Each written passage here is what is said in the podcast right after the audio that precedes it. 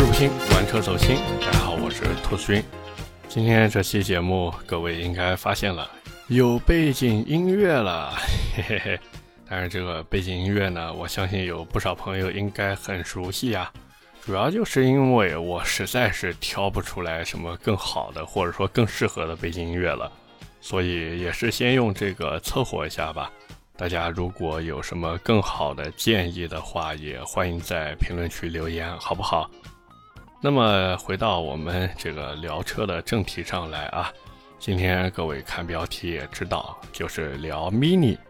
那么主要是因为呢，前两天有位听友啊给我发了一个私信，他说自己是九八年的，九八年现在多大？二十四啊，差不多。那他呢是家里面出钱给他买一个代步车，他呢是想买一台正经的性能车回来。不过前前后后看了半天呢，发现新车里面啊能选的真的太少了，并且卡在他这个价位预算里面的真的不多。说实话，这个哥们儿真的非常有个性，前前后后呢也是给我发了很多条消息，都是在不停的选择与自我否定。最后呢，他的目光停留到了一台很多人都不一定能想到的车子上去，就是 Mini JCW Cooper。当然，我们且不说他的选择究竟是好还是不好啊，只是我发现一件特别有意思的事情，那就是其实 Mini 的车子呀，真的关注的人非常多，可是呢，最终真的去买的人又特别特别的少。而且 Mini 啊，它看起来版本特别多，又是 Mini One，又是 Mini Cooper，还有什么 Clubman、Countryman，以及高性能的 JCW 系列。不少人呢也是看的有点懵，感觉 Mini 的车子，哎呀，长得都一样，但是又不太一样。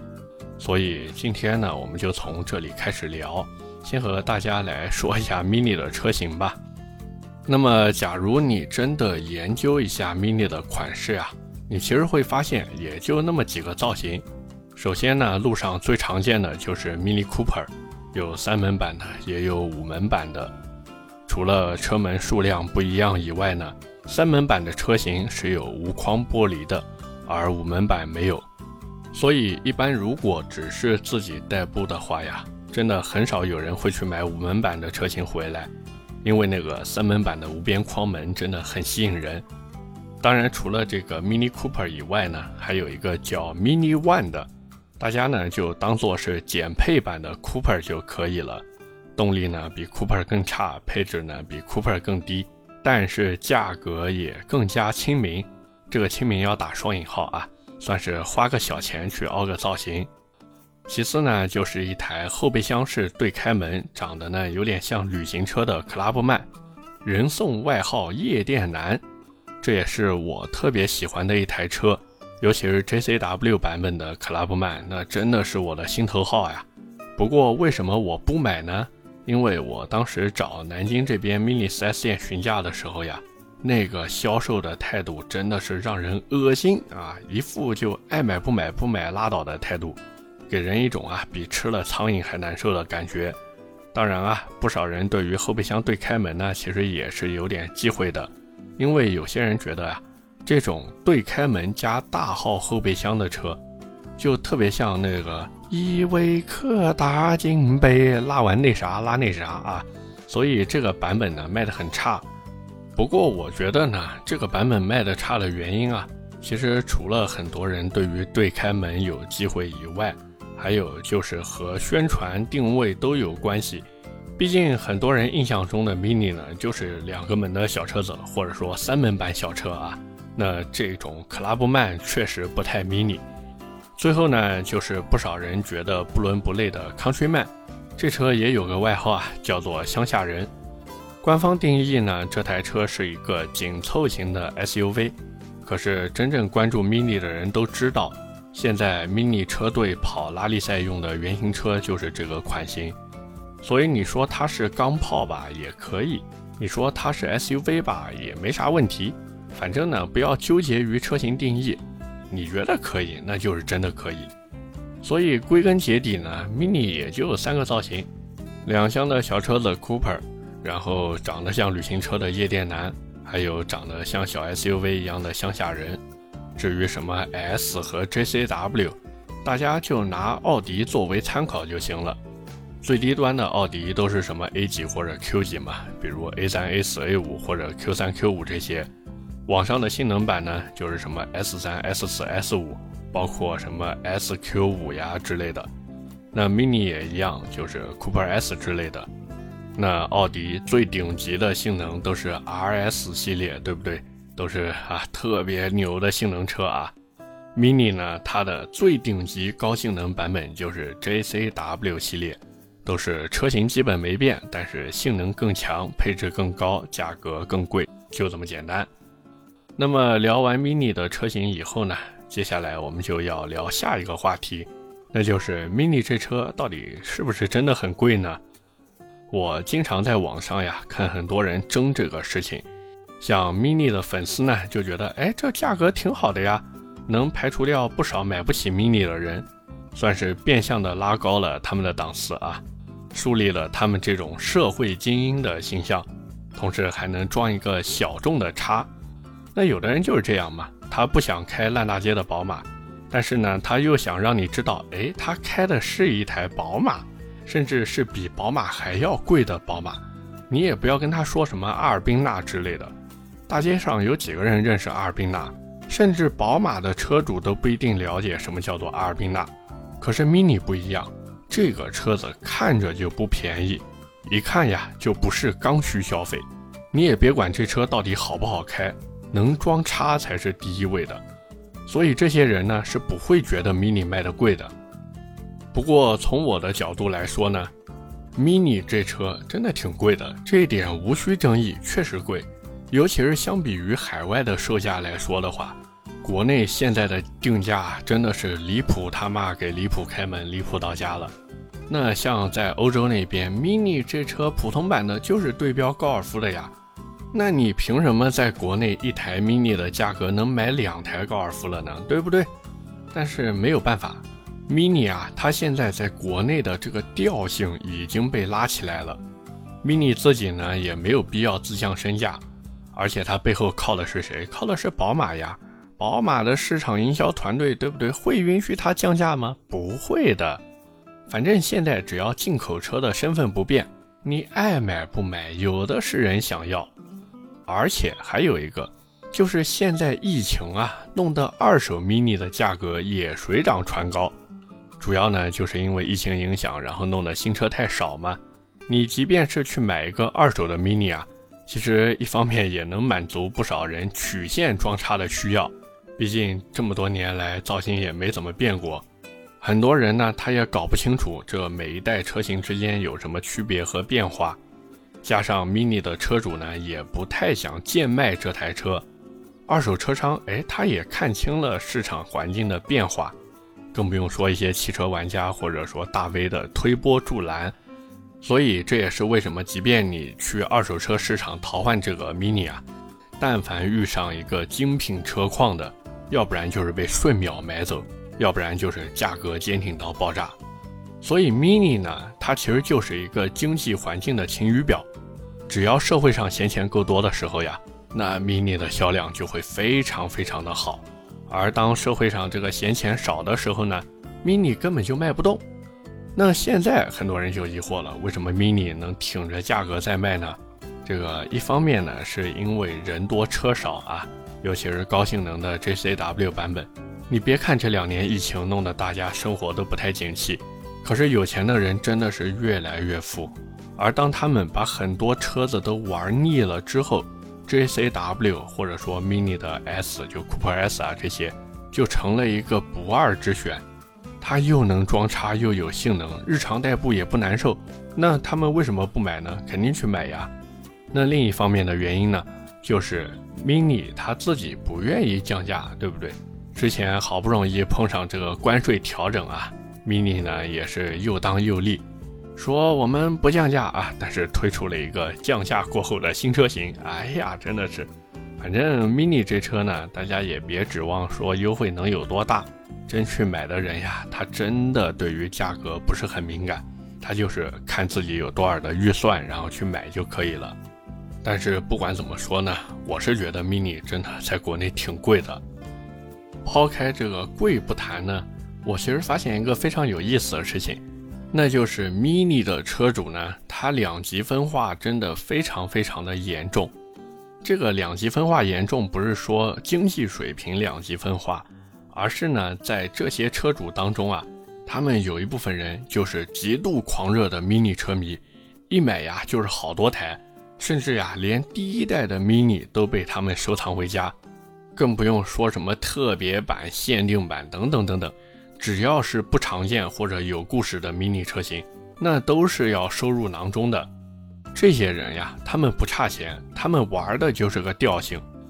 而另一部分呢，就是很佛系的那一种，甚至呀，可以说他们完全不了解 Mini 的历史或者故事。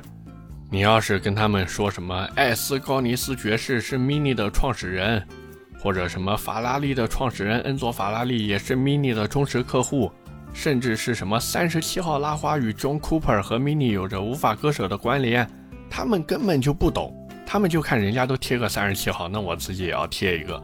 你说什么 John Cooper 这谁呀？不认识，甚至可以说，他们买 Mini 就是图一个好看、小巧、价格高。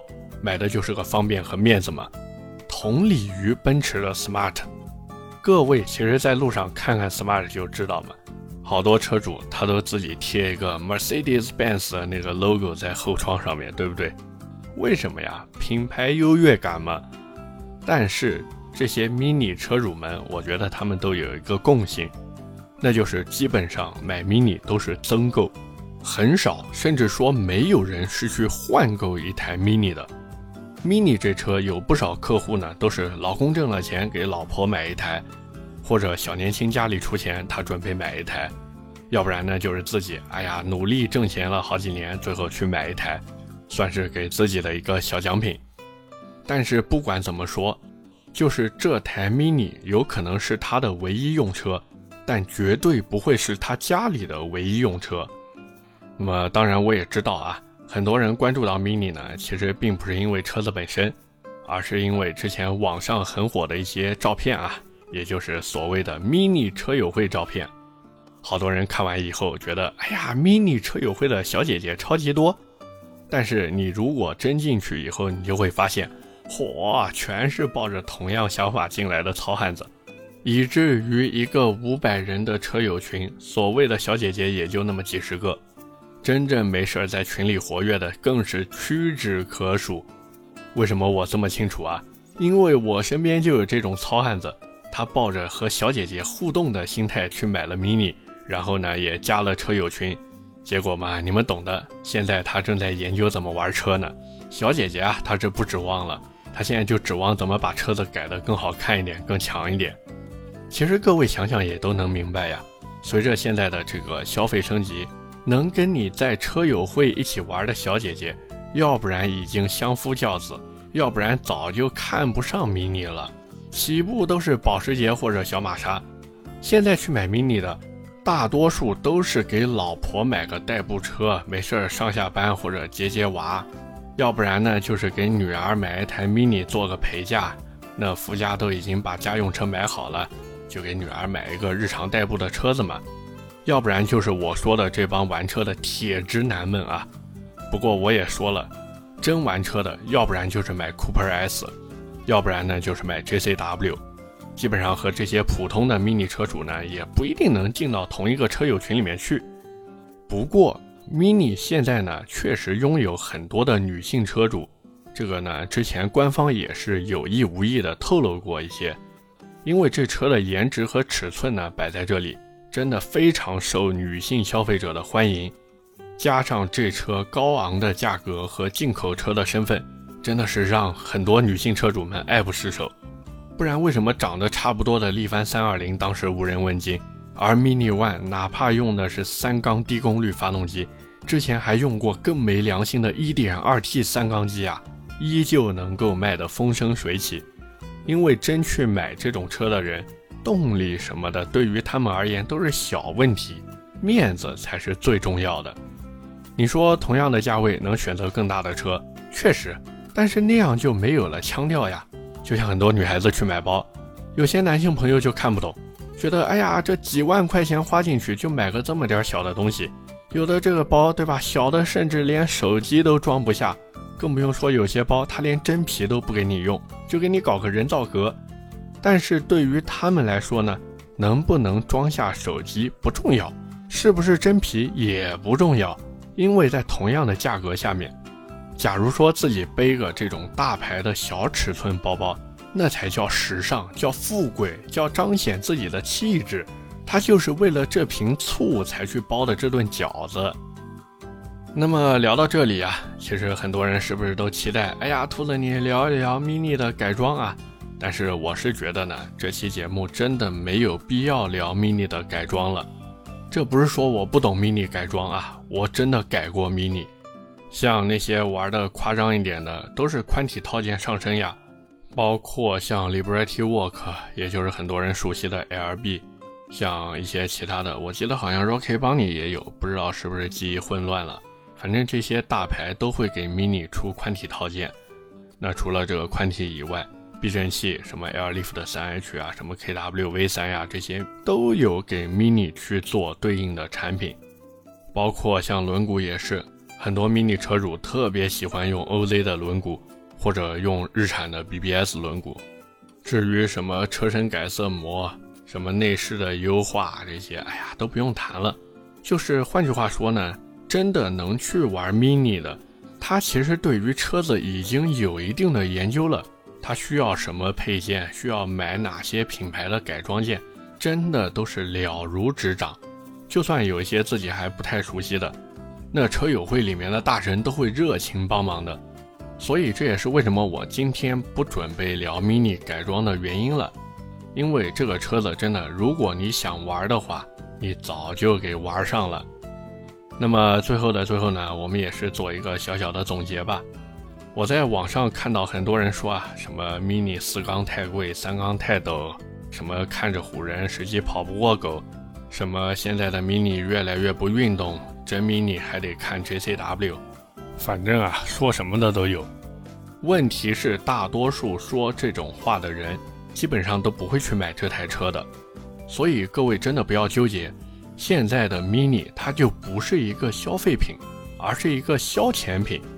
你如果说自己真的想去买 mini 的话，其实就根据自己的预算来选车就好。你说这车没什么性价比？那只能说明你的消费水平还没有到这里。就像我刚才说的买包，有的人他觉得，哎，我花两百块钱买个双肩包就很够用了。但是总有人会去花更多的钱去买什么 LV 的那种小包呀，或者去买一个爱马仕的 Birkin 呀，甚至花更高的价格去找工匠做私人定制。所以归根结底呢，就是需求不同，经济条件不同，那他做出的选择自然就不同。就像 Mini 在官网上面为 JCW 写的那个广告词一样，John Cooper Works 为少数人独享。OK，那么今天关于 Mini 我们就先聊这么多，下面是我们的留言互动环节。上一期节目啊，我们聊的是福特猛禽，那第一条留言来自马克马，他说 1.5T 四缸福克斯要来了，兔子之前说要买的哦。这个四缸的福克斯呢，我之前确实有一次说过要买，但是什么时候买呢？对吧？而且我要真的买四缸福克斯，你觉得我会只甘心于买个 1.5T 的吗？嘿嘿嘿。第二条留言来自踏雪寻梅，他说八年前啊，老板家里有白事儿，跟着去帮忙，去人生终点站的时候，车队里面就有一台福特的大皮卡。巨大呀，后面双排轱辘，就跟解放卡车一样，红色的。到现在我也搞不清楚到底是什么型号的皮卡。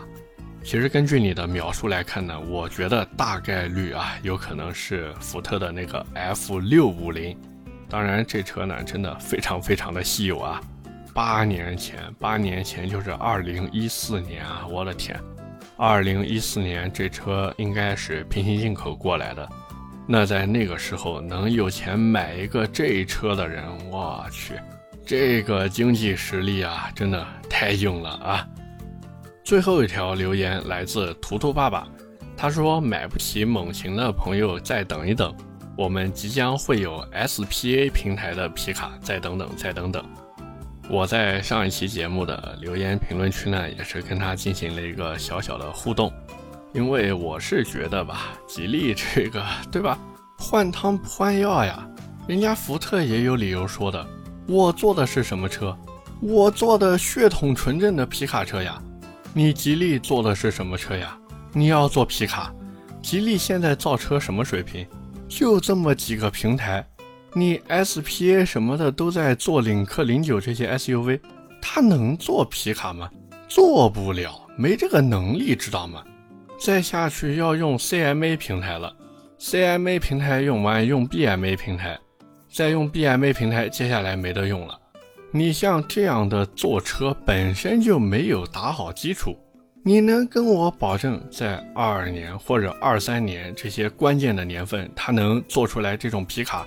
务实一点，先把自己的车型定位、坐车的这个理念先搞懂。领克现在弄得蛮好的，你偏要再去给领克弄个零九干什么？你告诉我，你现在领克零九的销量，你倒告诉我怎么解释？真的脸都不要了，所以吉利啊，真的是他要做皮卡，我真的不抱任何的指望。你指望吉利去做皮卡，做这种啊高性能越野皮卡，还不如去指望长城呢。OK，那么以上就是我们今天节目的全部内容了，也是感谢各位的收听和陪伴。我的节目会在每周二和每周四的凌晨更新，点赞、评论、转发是对我最大的支持。各位如果还有什么想听的车或者想听的内容，也欢迎在节目下方评论区留言，我们下期节目接着聊，拜拜。